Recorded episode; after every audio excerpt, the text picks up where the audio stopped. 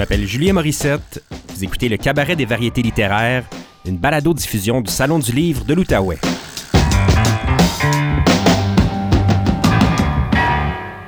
Dans cet épisode, Jean-Philippe Barry-Guerrard présente Manuel de la vie sauvage, son troisième roman publié aux éditions de Ta La lecture et l'entretien ont été enregistrés en septembre 2018 au théâtre de l'île de Gatineau.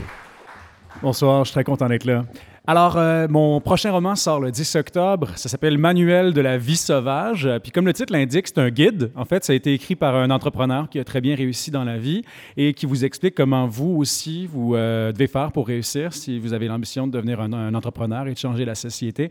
Donc, euh, le parcours de ce gars-là, qui s'appelle Kevin Bédard, c'est un gars qui vient de la campagne, père extrêmement riche, bourgeois, pas beaucoup d'éducation, puis qui décide qu'il veut devenir tout mais pas son père, ce qui veut dire qu'il va devenir entrepreneur en partant de zéro. Il voudra jamais toucher à une scène de l'argent de son père. Va se retrouver à faire des jobs où il se rend compte que des fois, il y a des entrepreneurs d'envie qui prennent vraiment des décisions inacceptables, qui n'ont pas d'égard pour la dignité humaine. Puis lui, un jour, ben, va se lancer en affaires et il va se rendre compte que respecter la dignité humaine puis faire de la business, c'est un petit peu difficile des fois, conjuguer les deux. Et va fonder une compagnie qui s'appelle Huldu, avec euh, deux de ses amis. Et Huldous, ça, c'est une compagnie qui crée des chatbots funéraires. Donc, euh, vous riez, mais en fait, c'est une affaire qui existe actuellement. Euh, réellement, vous fidez vos traces numériques, les conversations Facebook que vous avez, vos textos, les courriels que vous avez envoyés, puis on fait un chatbot à partir de ça avec lequel on peut converser après votre mort, une sorte de stèle funéraire interactive. Puis ça, c'est il y, a une application qui s'appelle Replica qui est, qui est réellement bâtie sur ce ce système-là, je l'ai utilisé. Euh, c'est assez freaky. Euh, ça marche relativement bien. Alors, euh, ben, je voulais un extrait de quand ça commence à, à mal se passer après la création du premier prototype. Tout le monde est très content, ça se passe très bien. On a un chatbot magnifique à partir d'un gars qui est décédé, qui s'appelle Gabriel. Pour ceux qui ont lu Sport et Divertissement, c'est le Gabriel qui décède dans Sport et Divertissement. Je voulais en un gros punch. Euh, mais malheureusement, la, famille n'a pas été consultée et euh, il aurait peut-être aimé être consulté. Donc, euh, les fondateurs de Huldu, ont reçu une petite mise en demeure, puis la marde commence à pogner un fan un des gros problèmes auxquels les startups doivent faire face, c'est la méconnaissance du public à l'égard de la technologie et de la loi. On prête à la technologie une vie propre, mais on oublie qu'elle n'est finalement qu'un outil. Est-ce qu'on doit poursuivre Smith Wesson à chaque fois qu'une de leurs armes est utilisée pour commettre une tuerie dans une école secondaire? Napster a été une victime innocente brûlée sur le bûcher de cette incompréhension. On a détruit le système sous prétexte que c'était l'app qui était responsable du partage illégal de musique. Mais on se faisait des mixtapes avant l'arrivée de Napster. Et sa fermeture a entraîné la création de clones qui ont complètement transmuté l'industrie de la musique, comme Napster l'aurait fait de toute façon. On ne peut pas supprimer le désir de bouleversements sociaux des citoyens. En attaquant la technologie, on confond le médium et le message. On confond l'outil et l'usage. C'est la même chose qui se produit avec Ouldu quand la succession de Gabriel Lacasse décide de nous poursuivre. Ce qu'on apprend plus tard, c'est que Camille Brunel, de bonne foi, est allé rencontrer les parents de Gabriel pour leur montrer le prototype du Ouldu de leur fils. Les bonnes intentions sont une arme de destruction massive. Je ne referai pas la même erreur aujourd'hui. Hein. On laisse jamais quelqu'un partir avec un prototype et on fait signer une entente de confidentialité, ne serait-ce que pour donner le droit de respirer l'air du bureau. Arnaud n'est pas exactement rassurant dans les circonstances, mais si on veut être rassuré, c'est un psychologue qu'il faut appeler, j'imagine, pas un avocat. Au moins, avec un avocat, on a l'heure juste, même si l'heure est extrêmement déprimante. Honnêtement, c'est vraiment intéressant, il dit, en regardant la mise en demeure avec un sourire en coin. Laurent blêmit à vue d'œil depuis le début de la réunion. Il buvait du gin à la bouteille quand j'ai reçu la lettre, puis depuis l'arrivée d'Arnaud, il essaye de dessouler. Il marmonne Intéressant va pas nous sauver le cul, Arnaud. Le fait que ce soit intéressant est quand même un élément important parce que peu importe comment ça finit, ça risque d'attirer l'attention, cette histoire-là. Ça pourrait faire jurisprudence. Attirer l'attention comment? Eve demande? Ah, ça, je ne sais pas, c'est pas mon domaine, mais ça risque d'intéresser les médias. Il va vraiment falloir briefer votre département comme pour spinner ça comme du monde. Un silence. L'air de la salle de réunion est irrespirable. Il y a des restants du traiteur qu'on a commandé pour le staff plutôt, qui traînent un peu partout, et de traces de doigts sur le mur en verre de la salle de réunion. Dans le bureau, derrière, on voit des bouteilles de bière vides, des morceaux de gâteau et des confettis éparpillés sur tous les postes de travail. On n'a pas vraiment de département comme, Eve dit. C'est un peu moi qui gère ça, là. Ben, ça serait peut-être le moment de penser à engager quelqu'un. Est-ce qu'on a du lousse pour ça? Laurent demande? Pas vraiment, Eve dit. Regarde, c'est pas de mes affaires, Arnaud dit, mais si cette poursuite-là est mal spinée, ça pourrait vous coûter bien plus cher qu'un bon directeur des coms. Bon, qu'est-ce qui peut arriver concrètement? Je demande? Les chances sont pas de votre bord, mon gars. Les droits de la personnalité sont reconnus dans la charte puis dans le Code civil. Peut-être pas exactement de la manière dont vous vous en servez, là, mais quand même. Puis ces droits-là sont reconnus comme étant transmissibles. Donc les parents sont tout à fait en droit de contester une atteinte à la mémoire de leur fils. D'autant que vous ne pouvez pas vraiment prétendre que vous essayez pas le plus possible de ressembler au vrai Gabriel. Laurent se lève et commence à faire le tour de la table en vapotant furieusement d'une main et en pétrissant une balle anti-stress de l'autre. On est dans fucking marde, Laurent dit en se dirigeant vers la porte. Faut que je fasse un tour de bloc, là, je suis plus capable. Laurent, au prix qu'on paye Arnaud, veux-tu, s'il te plaît, rester pour la réunion? Eve ordonne. Il s'arrête sur place, il regarde par terre comme un étudiant qui vient de se faire semoncer par sa prof. Je dis Bon, est-ce qu'on a au moins une sorte de défense? Arnaud est imperturbable. Il n'est pas le genre de gars à présenter un problème sans avoir de solution. Il ne le fait pas pour faire le bien, il le fait parce qu'il adore être le gars qui possède la solution, justement.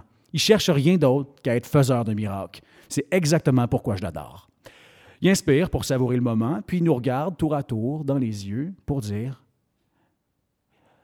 il y a une chose. La question qu'on peut se poser, c'est est-ce que vous avez créé le, chatbot de Gabriel? Ou plutôt, est-ce que vous n'avez pas simplement fourni les outils pour créer le chatbot de Gabriel? Si vous vous présentez comme un intermédiaire, ça vous lave complètement les mains. Il faudrait simplement faire la preuve en cours que vous n'êtes pas des créateurs de contenu, juste des intermédiaires. OK, mais on prouve ça comment, là? Eve demande. Ouldou, est-ce que c'est une app pour connecter les gens à Gabriel? Mais non, obviously, Laurent Grommel. Exact. C'est une app pour connecter des gens à leurs proches décédés, de manière générale. Vous avez utilisé Gabriel publiquement? On a utilisé le prototype dans le deck pour des pitchs avec des investisseurs, elle dit, mais c'est le plus loin qu'on est allé. Puis il y a des traces de ça. Euh, je peux effacer ça à l'instant, là. Eve se lève rapidement, sort de la salle de réunion et court jusqu'à son poste de travail. Je la vois pianoter furieusement sur son ordinateur à travers la vitre. Dans ce cas-là, on l'a la réponse. Vous n'avez rien à voir avec Gabriel. C'est pas de votre faute ce que les gens font avec l'app. Dans le pire des cas, on pourra peut-être revoir les petits caractères du End User License Agreement pour stipuler que les utilisateurs ont la responsabilité de s'assurer que leur utilisation de l'app respecte le droit de la personnalité, peut-être suggérer que les héritiers autorisent l'utilisation, quelque chose de même. Ça va prouver votre bonne foi, puis ça va pas affecter l'utilisation que les gens font de l'app. Donc, on va pelleter la responsabilité d'un cours des utilisateurs, leur demande. Si les utilisateurs acceptent l'entente quand ils s'inscrivent, en quoi c'est pas correct? Arnaud réplique. Ça voudrait dire qu'on serait en train de baser notre service sur le fait que les utilisateurs savent même pas à quoi ils consentent, Laurent dit. Bienvenue sur Internet. Arnaud répond avec le plus grand des sourires. Ève revient dans la salle en poussant directement sur la vitre de la porte et non sur la poignée, laissant une grosse trace de gras sur le verre. Elle ferait jamais ça en temps normal. Mais on n'est pas en temps normal. Donc, on se présente comme un intermédiaire. On peut informer les utilisateurs de leurs responsabilités, mais on ne peut pas prendre les dérapages sur nos épaules. C'est ça?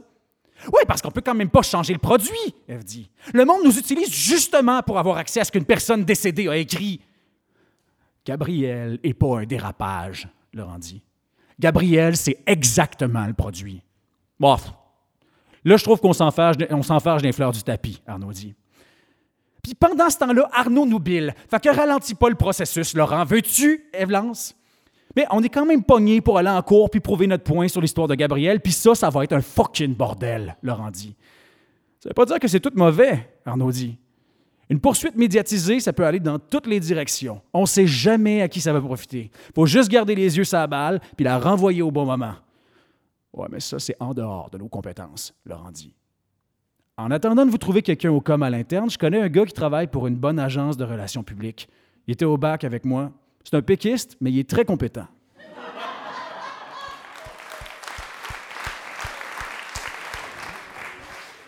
Jean-Philippe Barry-Guerrard, merci d'être là ce soir. Hey, je suis tellement content d'être là. Ce cycle donc de trois livres qui a commencé avec Sport et divertissement en 2014, Royal en 2016 et là Manuel de la vie sauvage en 2018. Est-ce que tu l'avais réfléchi à la base comme euh, une œuvre en trois temps? Zéro. Euh, moi, je sais jamais ce que je fais dans la vie. Quand j'écris, je commence, j'ai une intuition, je sais pas trop.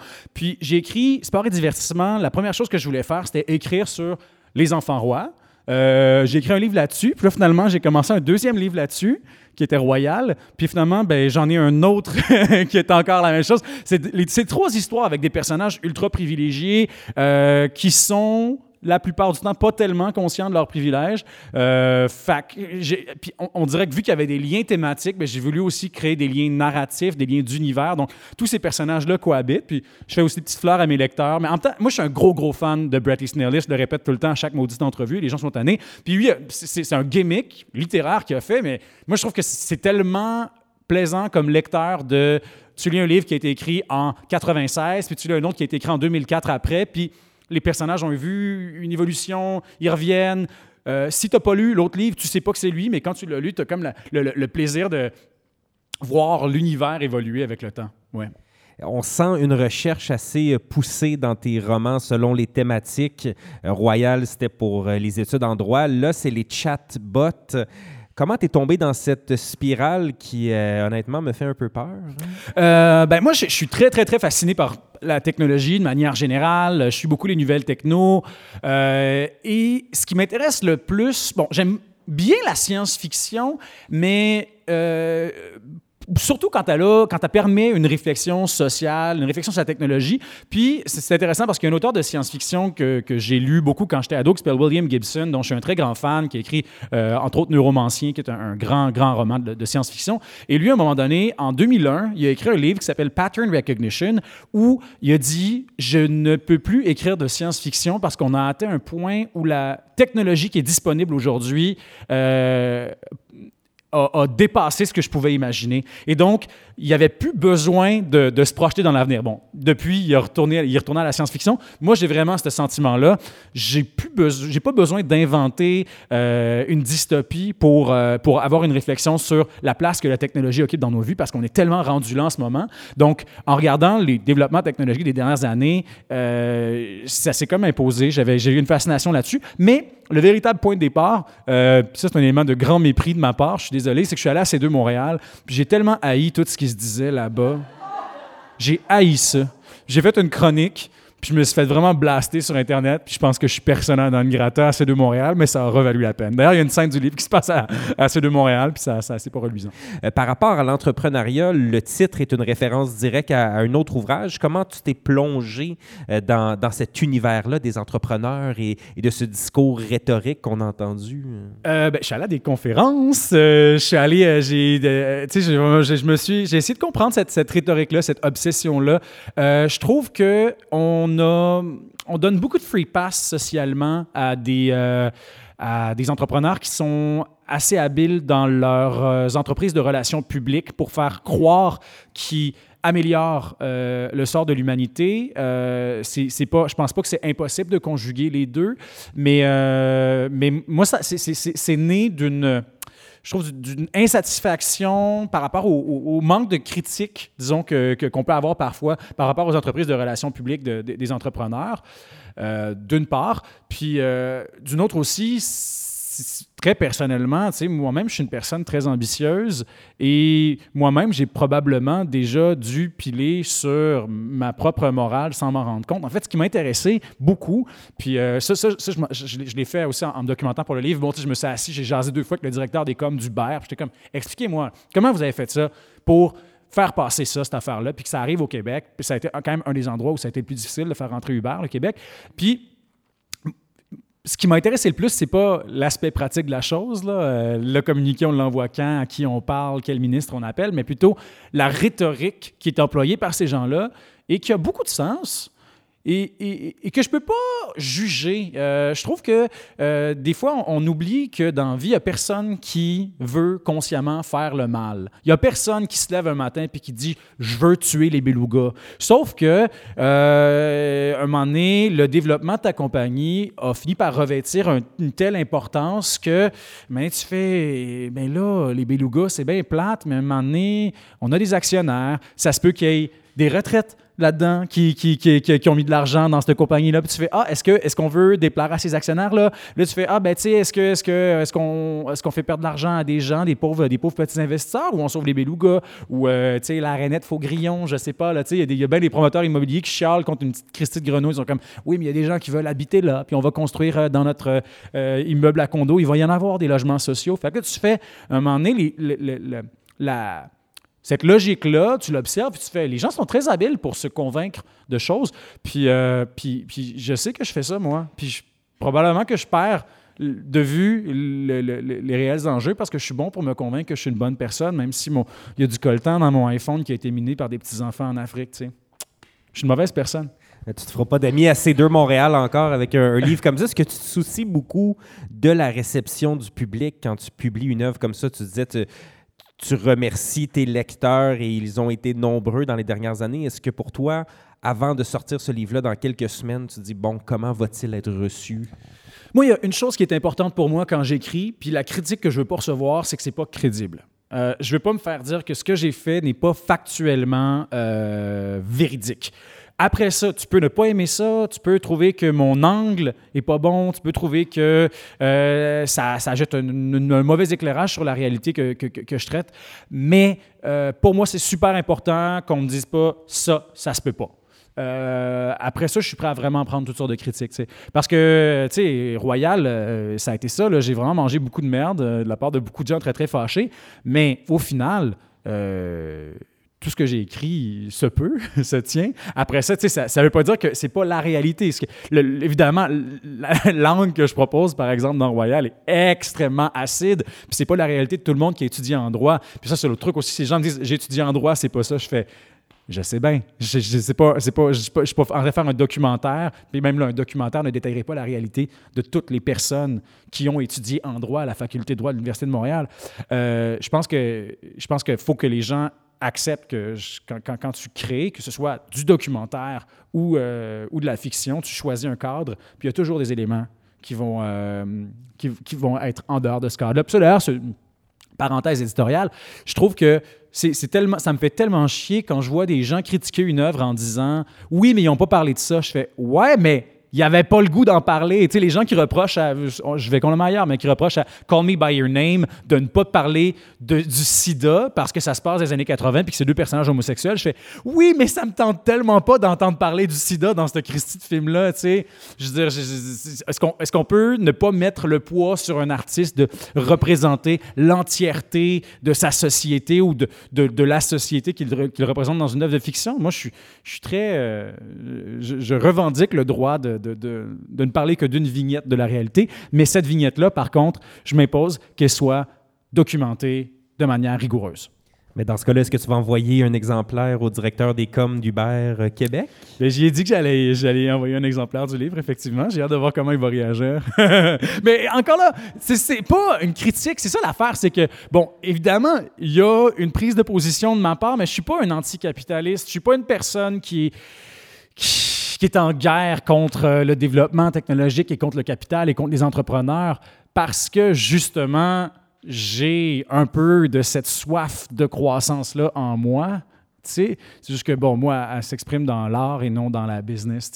Fait que mais, je comprends aussi que les gens pourraient, pourraient avoir l'impression que je, suis en train de sortir mon, mon marteau et ma faucille. Là. Mais bon.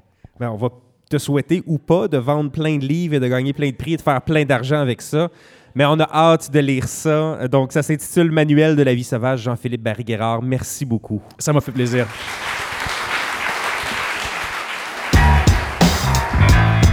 Le Cabaret des variétés littéraires est une production du Salon du livre de l'Outaouais en collaboration avec Transistor Média. Vous pouvez écouter d'autres épisodes de la série sur le site du Salon du livre de l'Outaouais, sur transistor.media ou toute autre application de balado-diffusion. Je m'appelle Julien Morissette. Merci d'avoir été à l'écoute.